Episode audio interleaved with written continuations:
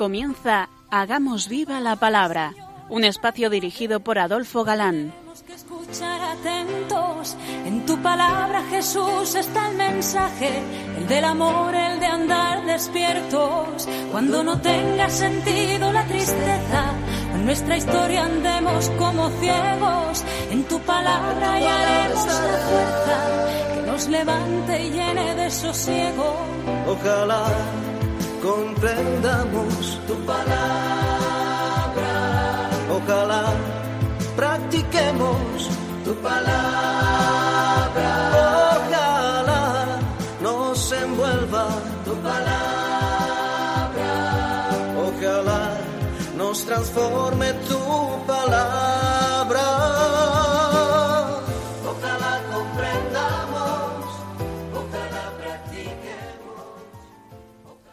Hola queridos oyentes, un día más en esta emisora de la Madre nos encontramos con vosotros a través de las ondas y encantados de nuevo de compartir el gozo de disfrutar la escucha de la palabra de Dios, buscando en vuestra compañía su vigencia y fuerza para nuestra vida.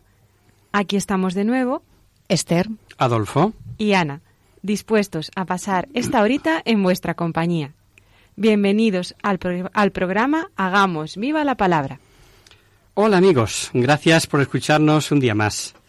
Retomamos nuestro curso de la historia de la salvación en este libro de Reyes, el segundo, eh, con un solo reino ya, el de Judá, puesto que Israel en el 722 antes de Cristo cayó, como vimos en nuestro último programa, tras el asedio de Asiria primero por Salmalasar V y finalmente por Sargón II. que durante un periodo de tres años había sido asediada la ciudad, siendo sus habitantes deportados y principalmente los varones. Y Samaria, la capital del Reino del Norte, es repoblada por hombres de otras razas que, con las mujeres que allí quedaron, dieron lugar a la etnia conocida como samaritana. El primer rey de este periodo en Judá fue Josías, que la Sagrada Escritura nos presenta como fiel seguidor de Yahvé, a semejanza de David su padre.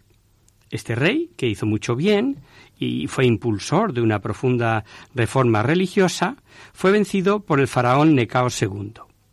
El pueblo puso por rey a su hijo Joacat, a pesar de que él no era el primogénito, sino Eliaquín, que, que no quiso el pueblo que fuera él el rey. Y con Joacat tenemos uno más de los reyes que el geógrafo dice que fueron malos, que hicieron mal a los ojos de Yahvé, que duró poco, y así terminábamos la pasada emisión. El faraón le encadenó, le destronó y luego se lo llevó a Egipto donde murió. Y como el imperio egipcio era el que hacía y deshacía, el que mangoneaba todo, puso en su lugar como rey al que le hubiera correspondido ser rey, a Eliaquín, pero le cambió el nombre y le puso por nombre Joaquín. Joaquín, que al igual que su hermano no obró con rectitud, tuvo que entregar al faraón la plata y el oro y naturalmente de dónde había de salir el dinero. El dinero hubo de sacarlo al pueblo, determinando lo que cada uno había de dar para entregarlo al faraón Necao. Babilonia seguía en sus conquistas, Nabucodonosor atravesó victorioso Siria y Palestina y llegó a la frontera de Egipto. Egipto, como siempre había pasado, nada hizo en favor de Judá. Huyó, pero sucedió algo que, si no es por este libro de Reyes, sí lo sabemos por el de Jeremías. Nabucodonosor se retiró, volviendo rápidamente a Babilonia, porque había muerto su padre. Tenía que ser coronado y esta retirada fue interpretada como debilidad de, de Nabucodonosor y muchos se inclinaron por seguir amparados en Egipto y negarse a pagar el tributo, el impuesto. Jeremías se oponía a ello y aconsejaba eh, no oponerse al rey de, al poder de Babilonia, ¿no? Y tras reprochar a los judíos el no haber escuchado nunca a los verdaderos profetas, les profetizó. Toda esta tierra será ruina y desolación. Servirán las gentes estas al rey de Babilonia setenta años. etcétera. Varios capítulos eh, del libro de Jeremías invierte el profeta en insistir sobre la mala política de oponerse a Babilonia y de anunciar la cautividad. Claro que la verdadera causa era el haber renunciado a la alianza y haber abandonado todos a Yahvé. Y el final tenía un- una inmediata causa, Dios permitió que Nabucodonosor volviera y enviase contra Joaquín tropas mercenarias de sirios, moabitas, amonitas, y dice el texto que sucedió a causa de los pecados cometidos por Manasés y de la sangre inocente derramada por Manasés que había llenado Jerusalén. El imperio de Babilonia ya dominaba de Egipto al Éufrates, y antes de la ruina total hubo varias deportaciones, entre las que debió de ir aquel muchacho, Daniel, tan conocido en la Biblia por el libro que lleva su título, el título de su nombre, ¿no? Nabucodonosor, cansado ya de la conducta de Joaquín, siempre recalcitrante a cumplir con las cláusulas impuestas, lanzó su ejército contra Palestina. Pero había muerto Joaquín y le había sucedido un hijo suyo que también se llamaba Joaquín, pero que es conocido por Jeconías. Nabucodonosor llegó a Jerusalén mientras el ejército suyo la mantenía sitiada, y sacó todos los tesoros de plata y oro del templo, se llevó cautivo a artesanos, a hombres importantes y además deportó a Joaquín a Babilonia, llevándose a la madre del rey, a las mujeres del rey y a sus eunucos. Y puso por rey a un tío de Joaquín llamado Matanías, al que le impuso por nombre Sedecías. Este será el último rey de Judá. Sedecías no era de malos sentimientos, pero mm, daba poco de sí. Las condiciones políticas y religiosas, por otro lado, no podían ser peores. Los sacerdotes violaban la ley, los profetas vaticinaban cosas vanas, eh, los príncipes y ministros eran todos unos rapaces. Por supuesto que los verdaderos profetas de Yahvé eran objeto de persecución y de mofas. La idolatría se había adueñado de Jerusalén y cada uno según sus gustos. Las mujeres, por ejemplo, adoraban al dios Tammut. Esta situación está perfectamente descrita en los libros proféticos de Jeremías y Ezequiel. No es extraño que el geógrafo, usando de ese estilo semita y del que tantas veces hemos hablado, al dar causas, se expresase así. Por la cólera de Yahvé contra Jerusalén y contra Judá, que Yahvé quería arrojar de su presencia. Y una vez más entramos en el repetido misterio de la libertad humana y la providencia divina. Dice que Yahvé quería arrojar a Jerusalén y a Judá. Lo hemos escuchado, ¿verdad? Pues bien, el caso es que el rey de Judá obró libremente. Se decía se rebeló contra el rey de Babilonia. ¿Para qué queríamos más? Resultado, asalto a la ciudad, saqueo general, incendio del templo, palacio y todas las casas, y venganzas con refinamiento. Cogieron al rey, le pusieron delante a sus hijos, los degollaron ante él e inmediatamente le sacaron los ojos. Así, para, para que el degollamiento de sus hijos fuera lo último que vio el rey, y así encadenado fue llevado a Babilonia. Y tras reprender a sacerdotes, eunucos, consejeros, el rey de Babilonia les dio muerte en tierra de Hamat. Así fue llevado Judá lejos de su tierra. Nabucodonosor puso en Judá a un prefecto, a un gobernante, llamado Godolías, hombre bueno y prudente, amigo de Jeremías, al que los babilonios dejaron con vida por los consejos que había dado en favor de no oponerse a Babilonia. Quiso apaciguar a los que allí habían quedado, aconsejando que no temiesen a los caldeos, sino que, que quedasen trabajando y sirviendo al rey de Babilonia. Pero no solo no lo consiguió, sino que al séptimo mes hirieron mortalmente a Godolías, y temerosos huyeron cuantos quedaban, grandes y pequeños, a Egipto. El final de este segundo libro de Reyes nos lleva a 37 años después.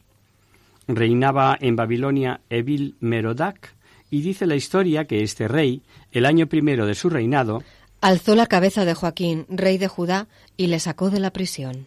Joaquín no sólo dejaba atrás los barrotes, desde que fue cautivo, sino que fue tratado como rey, y hasta le distinguió por encima de otros reyes que con él estuvieron cautivos en Babilonia, pues dice el texto le hizo quitar sus vestidos de preso y ya siempre comió en la mesa real todo el tiempo de su vida. Era un reconocimiento que Dios quiso tuviera el rey de Judá, con demostración de que Dios ni en los tiempos en los que ha de permitir el castigo olvida a su pueblo.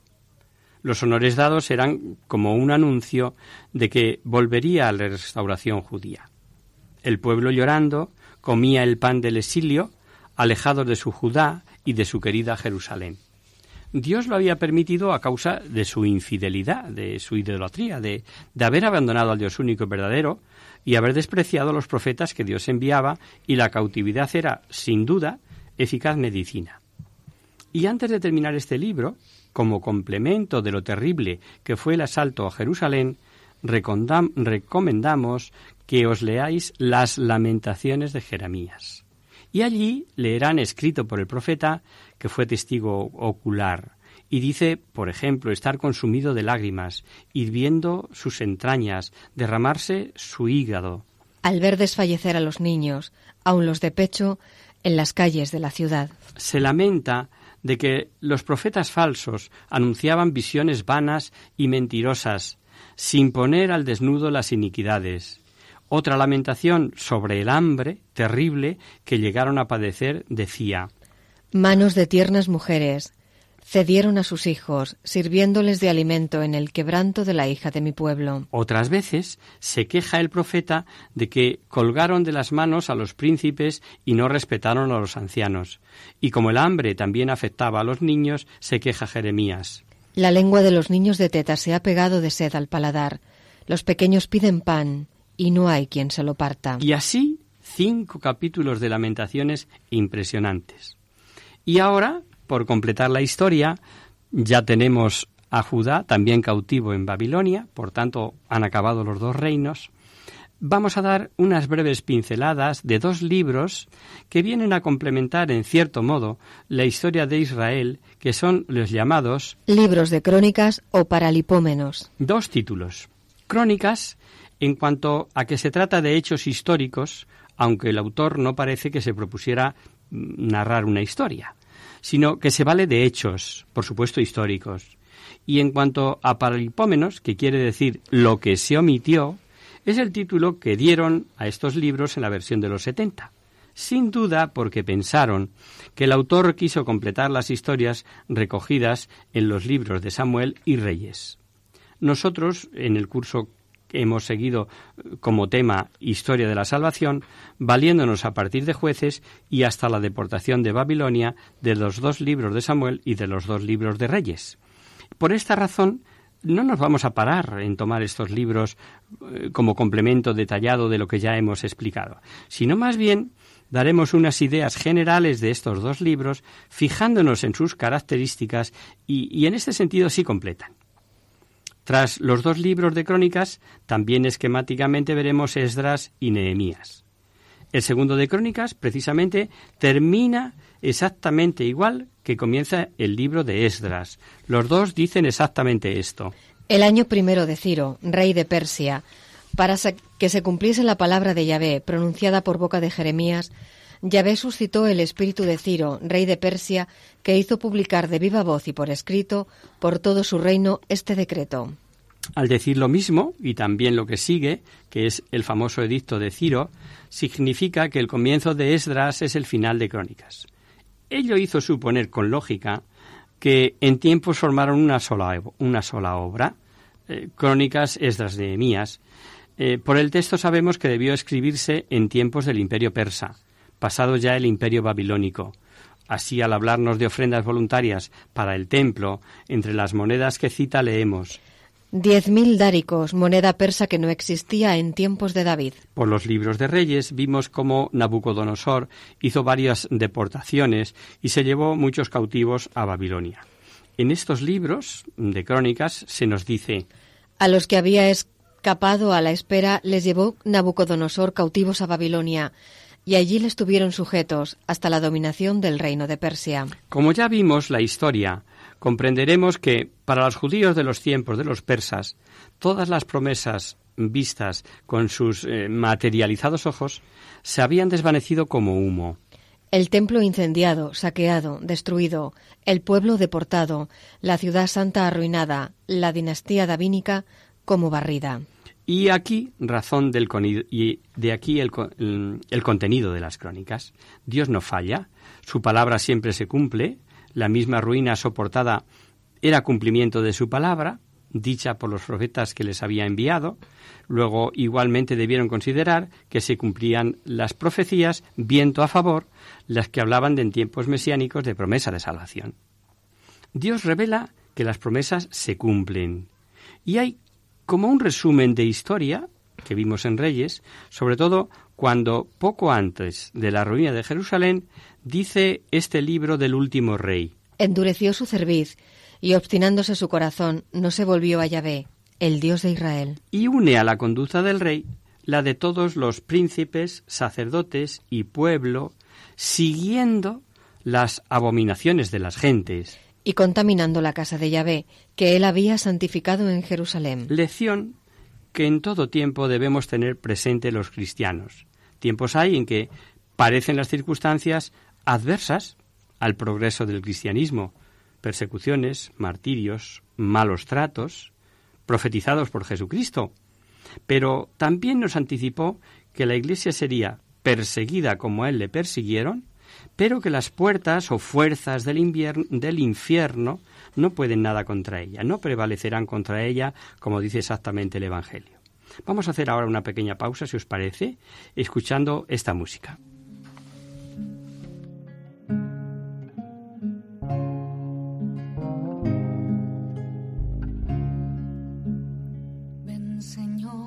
Jesús, porque sin ti ya no hay paisaje.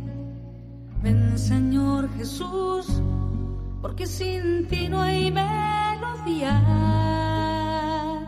Ven Señor Jesús, porque sin ti no encuentro paz nada. Sin ti mis ojos no brillan. La vida es poca cosa sin ti, sin ti, sin ti, sin ti. La vida es poca cosa.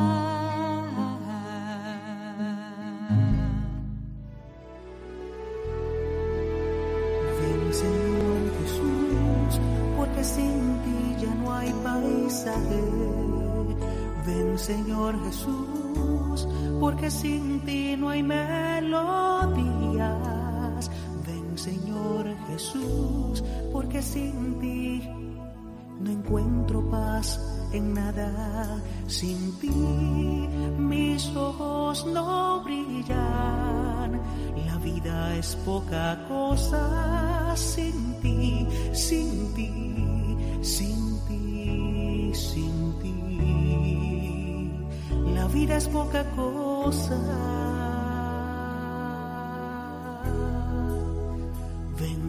Señor Jesús, ven pronto a mi vida, ven pronto Señor,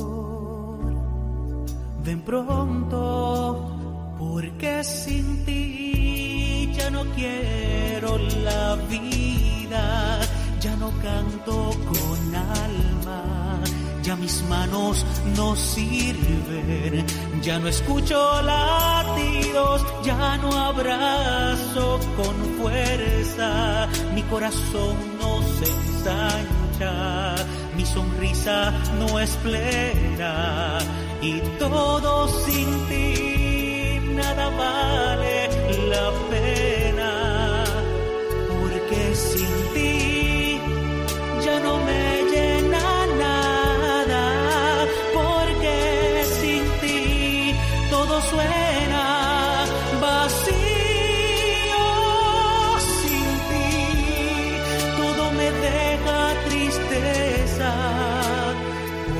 porque sin ti ya no respiro hondo, porque sin ti todo me cansa, porque sin ti me falta todo y me sobra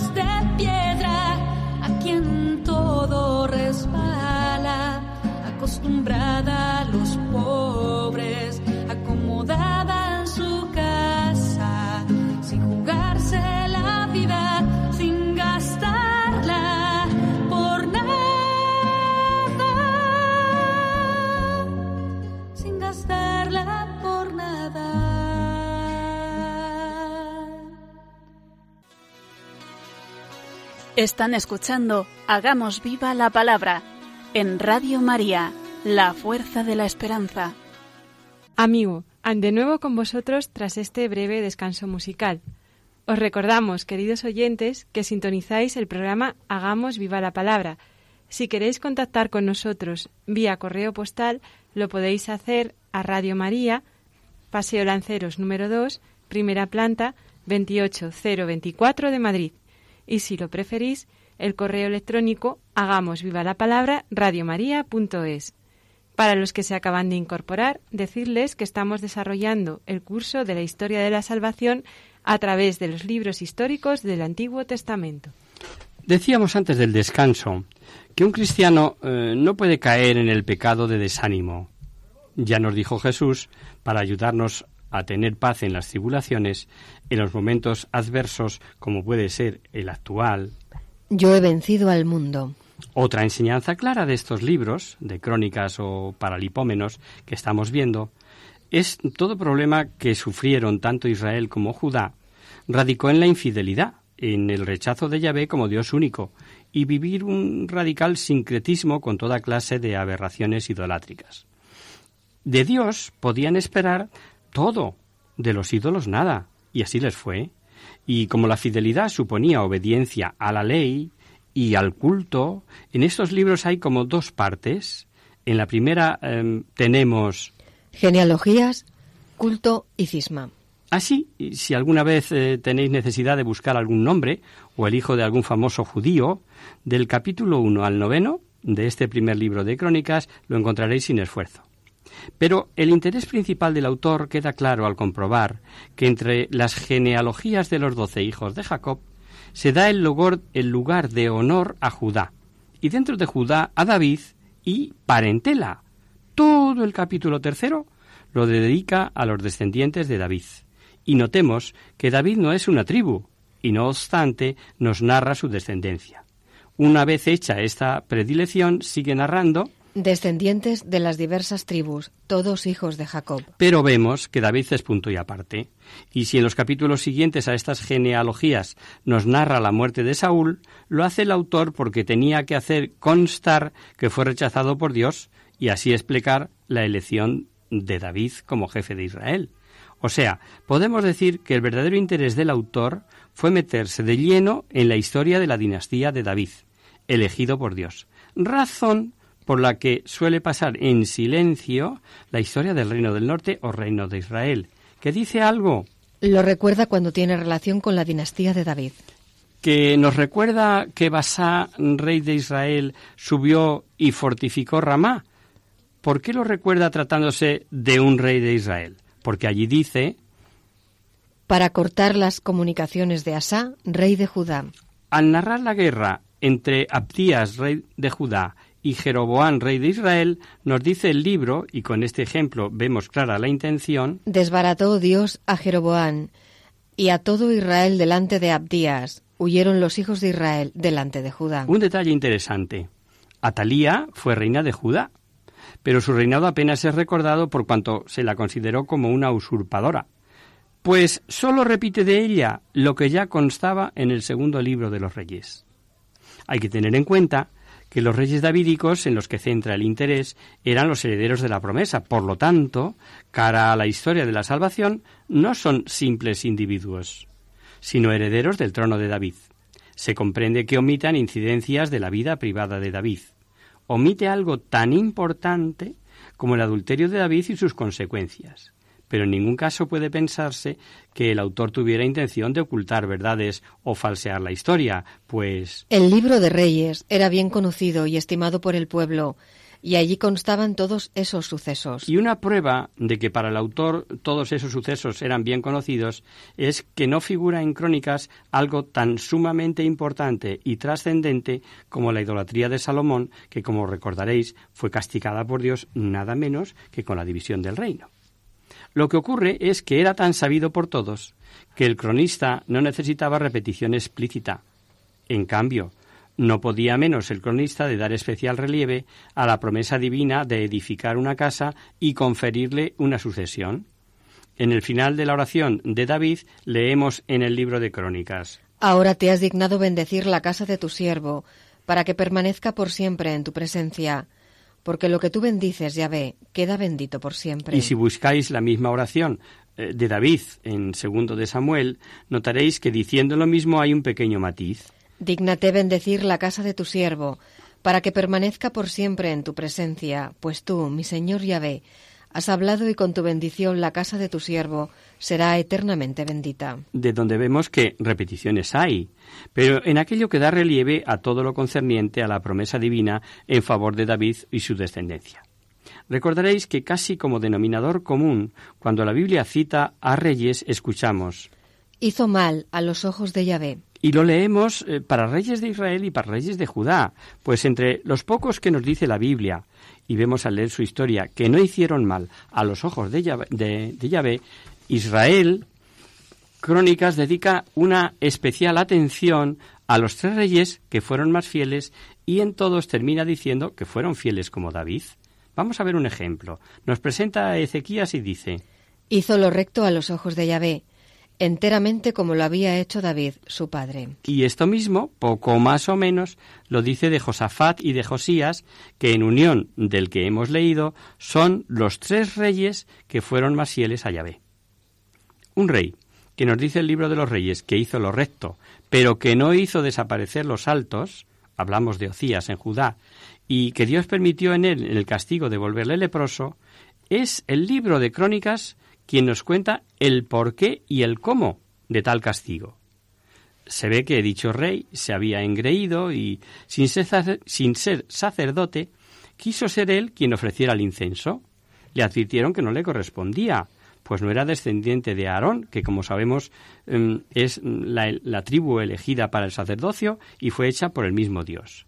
Le gritaron que saliera del santuario y nos dice precisamente en este segundo libro de Crónicas entonces Ocías, que tenía el incienso en la mano para ofrecer el incienso, se llenó de ira, y mientras se irritaba contra los sacerdotes, le brotó la lepra. Veréis que con varios ejemplos como este, bien puede llamarse estos dos libros paralipómenos, que como dijimos al principio, es traducido quiere decir lo que se omitió. En todo el libro primero y segundo late el deseo de infundir ánimo al pueblo. Repitamos, que, habiendo vivido tales desastres y no queriendo reconocer que todo estaba profetizado y, que habían sufrido castigo por su abandono de Yahvé y haberse dado a toda aberración, ahora, ahora había que infundir esperanza, había que animar, teniendo presente que no habían caído en el olvido las promesas divinas y que tenían que volverlas a considerar. Que la palabra de Yahvé permanece para siempre. Y esta realidad ha sido siempre y seguirá siendo de actualidad. Primero, para el pueblo elegido, después, para su Iglesia, que a veces se nos olvida a los cristianos. Que las promesas divinas nunca caen en el olvido. Jesucristo es Dios y nos profetizó que Él nos resucitará en el último día, y la esperanza de esta realidad debía invadirnos toda nuestra vida, por malos ratos que a veces pasemos dada la situación durante la cautividad, tras los desastres vividos, parecía estar suspendida la profecía esa de la promesa a la dinastía de David. Crónicas se preocupa de ponernos los descendientes de David en las genealogías de las que os hablaba y que tenemos Zorobabel y los hijos de Zorobabel, y entre ellos, en el tiempo oportuno se levantarla el nuevo David esperado. Claro, da la línea de por donde vendrá la salvación. Y además, como parte esencial de la fidelidad a Dios y de obediencia a su ley, era la observancia del culto, observancia sincera y delicadeza en los rituales del templo. El autor de estos libros paralipómenos se esfuerza en levantar el ánimo, en excitar entusiasmo por todo lo relativo a esta parte religiosa y por eso sí se emplea en repetir y entretejer lo relativo al templo y la organización proyectada por David. Razón. Los judíos posteriores a la cautividad eran negligentes en esta materia y hubo de seguir el profetismo. Los profetas Ageo y Malaquías reprochaban tales negligencias. Incluso habían abandonado la reconstrucción y se habían preocupado de contar con buenas viviendas ellos antes que nada. Nada vimos en los libros de los reyes sobre la idolatría y lapidación de Zacarías al pie del altar en tiempos de Joás. Hecho, por cierto, que Jesús recordó a los escribas y fariseos cuando les recriminó el trato que recibieron siempre los profetas, por lo que recaería sobre ellos la sangre derramada, les dice Jesús. Para que caiga sobre vosotros toda la sangre inocente derramada sobre la tierra, desde la sangre del justo Abel hasta la sangre de Zacarías, a quien matasteis entre el templo y el altar. En cambio, el libro segundo de Crónicas nos dice que Yahvé envió profetas que dieron testimonio contra ellos para que se convirtieran, pero que no fueron escuchados, y que Zacarías les profetizó que por haber abandonado ellos a Yahvé no tendrían éxito, porque serían abandonados de Yahvé, y al escucharlo, por mandato del rey, fue apedreado en el atrio de la casa de Yahvé. El rey Joás no se acordó del amor que le había tenido Jero... Jeroyada, padre de Zacarías, sino que mató a su hijo. Zacarías al morir exclamó, Véalo Yahvé y exija cuentas. Y las exigió, pues al poco de lo que vimos narrado en el Reyes sobre la vuelta de los arameos, añade el libro este de crónicas. De este modo los arameos hicieron justicia con Joás. Efectivamente. Bueno, pues veis, esto lo conocemos por crónicas.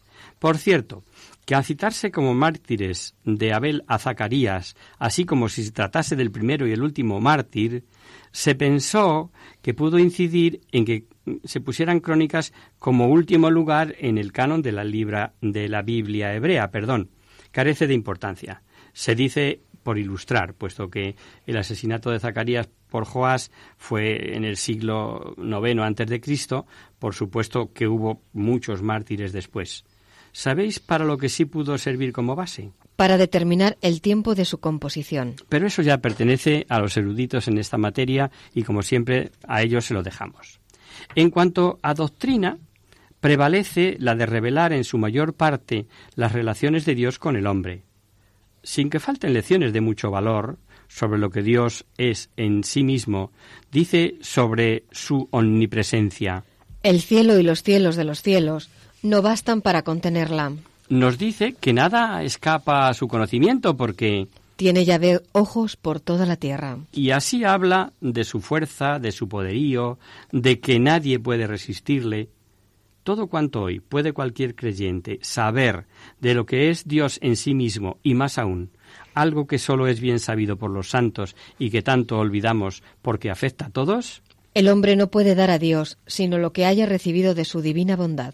San Pablo, escribiendo a los corintios y a los romanos, eh, les decía que el Espíritu todo lo escudriña. Pues bien, en Crónicas leemos ve escudriña los corazones de todos y penetra todos los designios y todos los pensamientos. Al ser enseñanza repetida en varios libros, no es de extrañar que Crónicas recalque el gobierno divino en todos los acontecimientos, también en mí y en ti, querido oyente. Ahora mismo Dios está eh, dinamizando ojos, mente y corazón de todos nosotros. ¿Os habéis dado cuenta de que hay en la Biblia, o sea, en la revelación de Dios, ciertas consoladoras verdades que se repiten en muchos libros y que no podían faltar en estos? Si buscas a Dios, Él no falla. Si le dejas, te respeta la decisión. Si te humillas, todo lo perdona. Cierto que es lo mismo que vimos en Ahab, en Ezequías, en Manasés. Veamos una cita de crónicas para ejemplo, referida a lo que dijo David a Salomón. Si le buscas, le hallarás, pero si le desechas, él te desechará.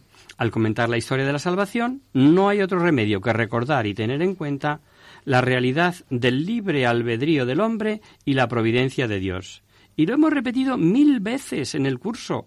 Y hasta hemos intentado explicar que el agiógrafo escribe considerando todo cuanto ocurre por voluntad activa de Dios. Y hoy sabemos, lo hemos repetido también, que ocurre por la libre voluntad del hombre y la voluntad permisiva de Dios. Dios lo permite. Creo que teológicamente la doctrina del gobierno providente de Dios en el mundo y del libre albedrío es una realidad sí, queridos amigos, pero es un misterio. Retrocedamos miles de años y leamos en crónicas. Fue voluntad de Dios que Roboán no accediese a las demandas del pueblo. Y semejantes casos nos da este libro cuando sobre la visita de Ococías a Jorán, que le ocasionó la muerte, y por voluntad de Dios para su ruina bajó Ococías a ver a Jorán. Hay muchísimos más, pero válganos estos ejemplos. Hay una cosa que hemos de tener en cuenta, no ya en estos libros, sino en todos los Antiguo Testamento. Sabemos que el mensaje de Dios al hombre es ascendente y por eso repetimos de vez en cuando que hay que meterse en el marco histórico. Lo dejamos hoy aquí, si os parece.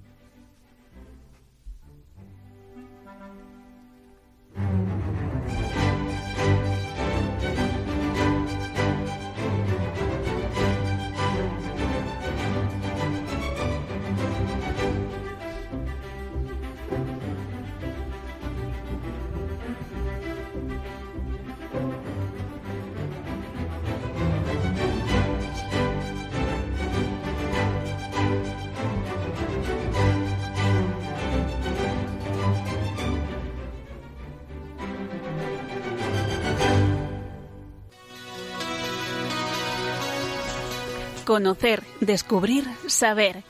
En Hagamos Viva la Palabra.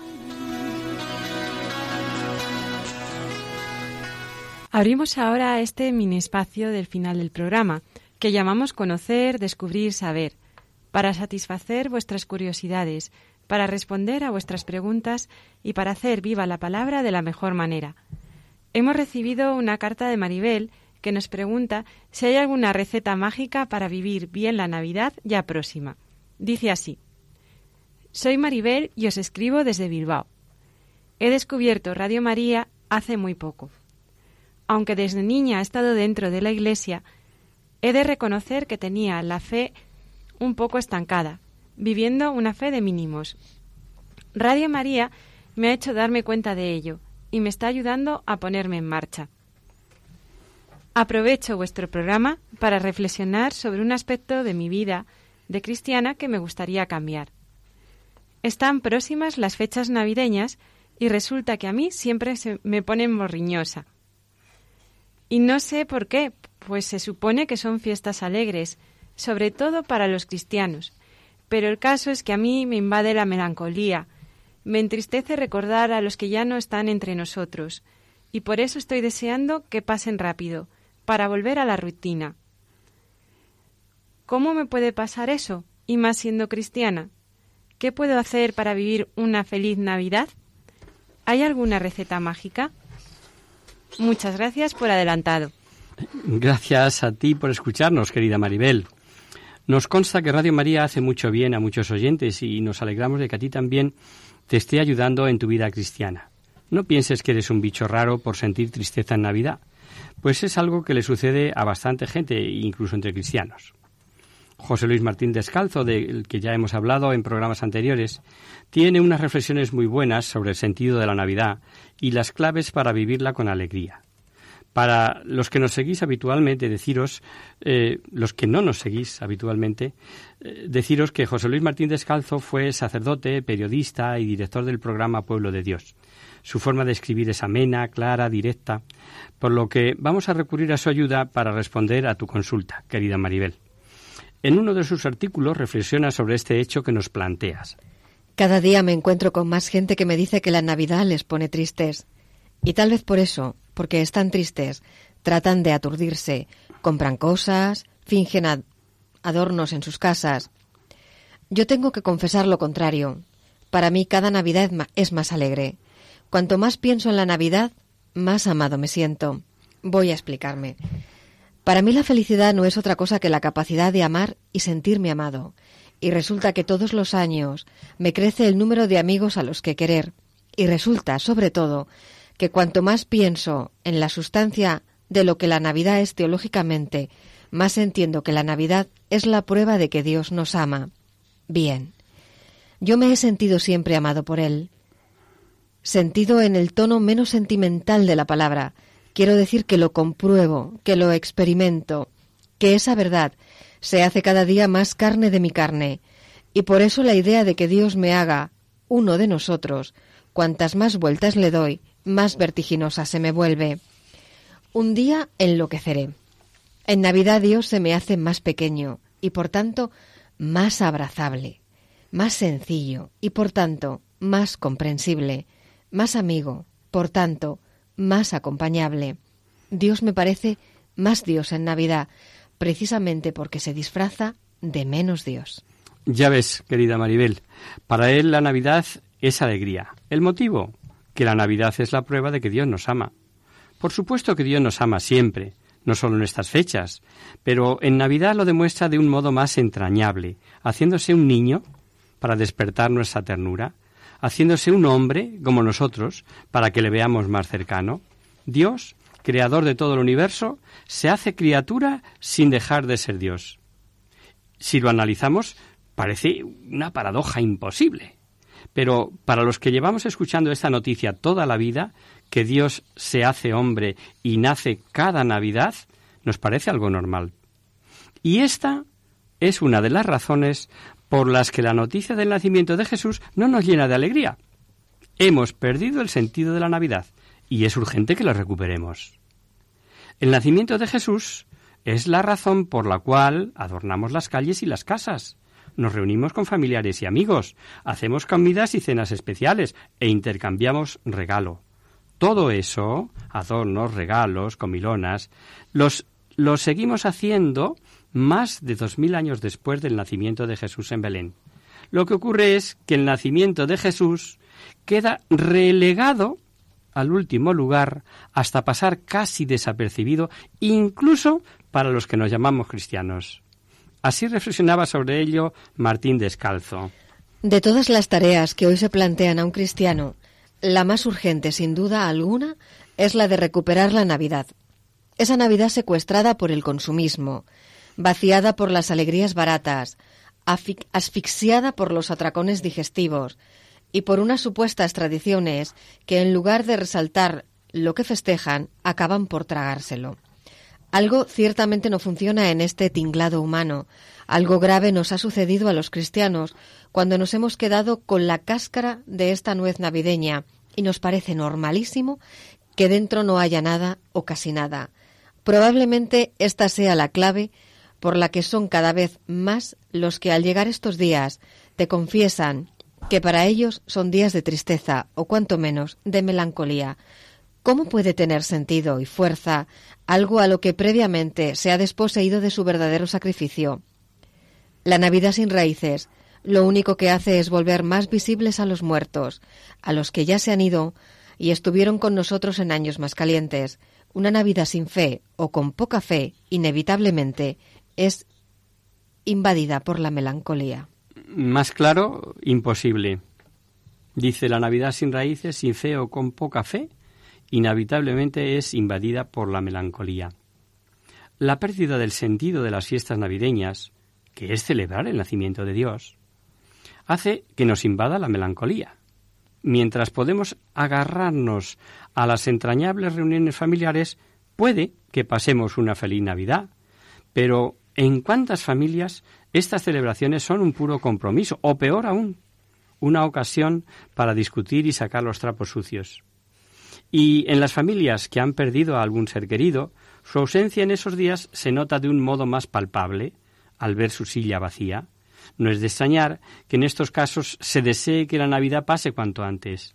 Nadie quiere pasar fiestas navideñas triste o melancólico. Pero ¿cómo evitarlo? ¿Cómo encontrar el sentido a la Navidad? También José Luis nos da la clave. Lo endiablado del problema es que la verdadera Navidad no se regresa por el camino de la falsa ternura, solo se recupera teológicamente, es decir, atreviéndose a creer en serio en lo que decimos festejar y naturalmente asombrándose. No hay Navidad sin vértigo y un poco de locura. Lo que ocurrió en Belén no fue un cuento, sino un estallido, y solo puede vivirse desde el entusiasmo.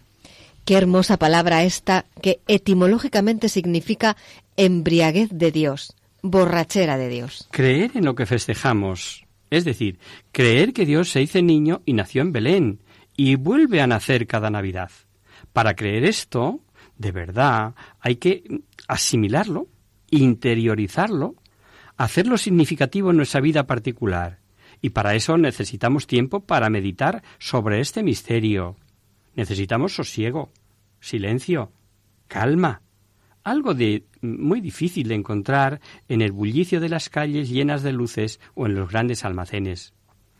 Si interiorizamos el misterio del nacimiento de Jesús, la consecuencia inmediata es el asombro, la gratitud hacia Dios, la adoración y la alegría. Martín Descalzo habla de la locura, del entusiasmo. Si nos sentimos así, ¿hay lugar para la tristeza o la melancolía? Pues claro que no. Pero ¿Cuántos nos paramos a meditar sobre este misterio?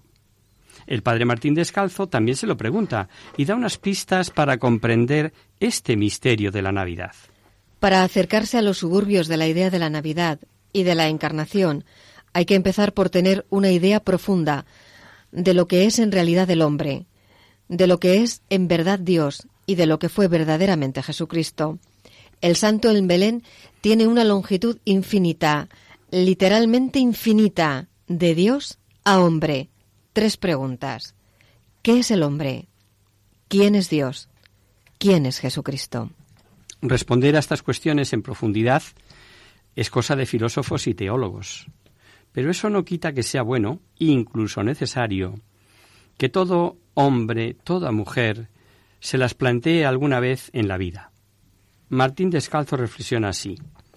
Si entendemos que Dios es el absolutamente otro, el eterno, el creador, el por esencia inmortal, el que es, el todopoderoso, y todo poseedor, que no será para él hacerse a la vez y sin dejar de ser todo eso, el absolutamente fugitivo, el mortal por naturaleza, la criatura, el que no es, el todo necesitado, Navidad es para Dios la gran caída. Y cita a San Gregorio Nacianceno, que hacía una reflexión en la misma línea.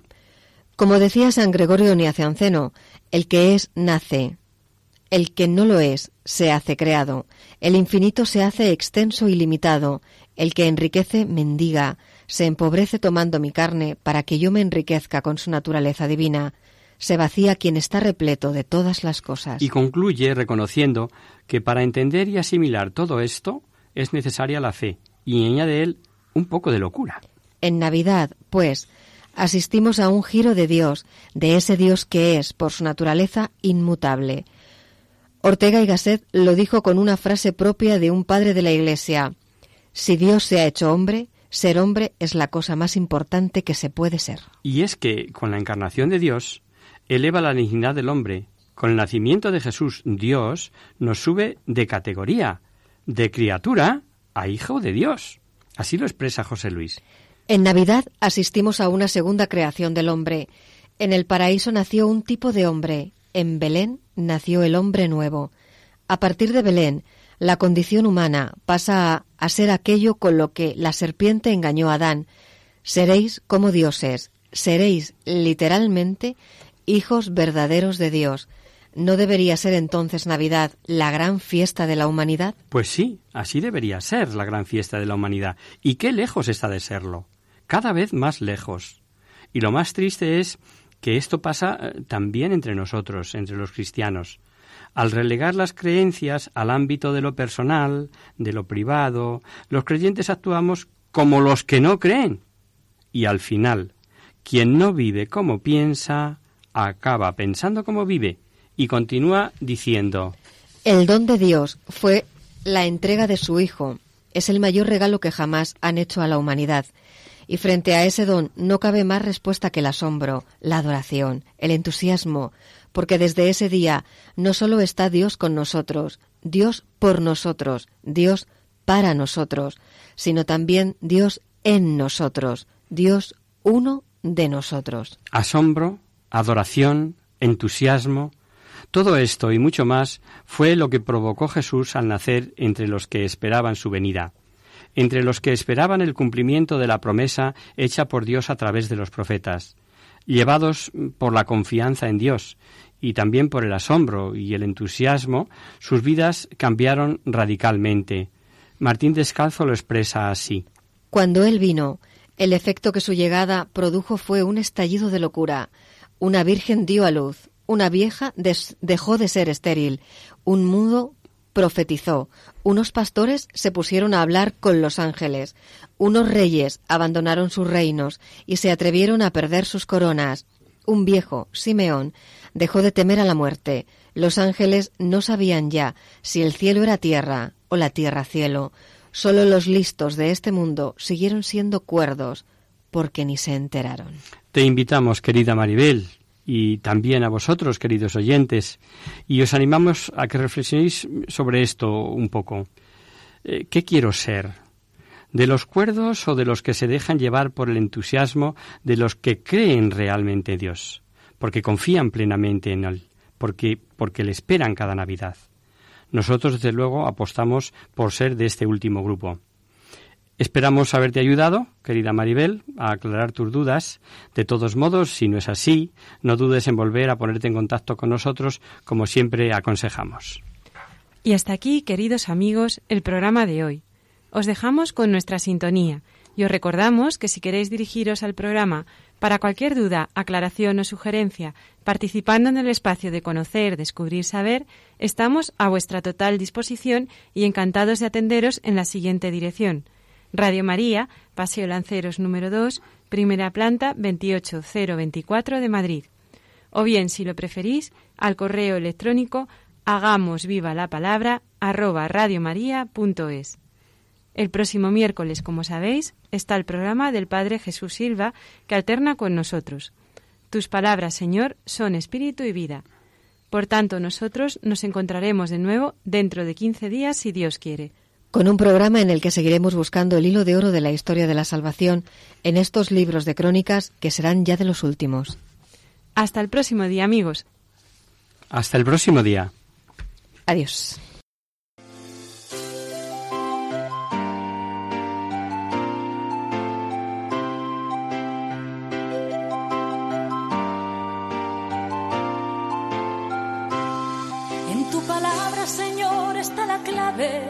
Solo tenemos que escuchar atentos. En tu palabra, Jesús, está el mensaje, el del amor, el de andar despierto. Así concluye Hagamos viva la palabra con Adolfo Galán. como ciegos, en tu palabra y haremos la fuerza que nos levante y llene de sosiego. Ojalá comprenda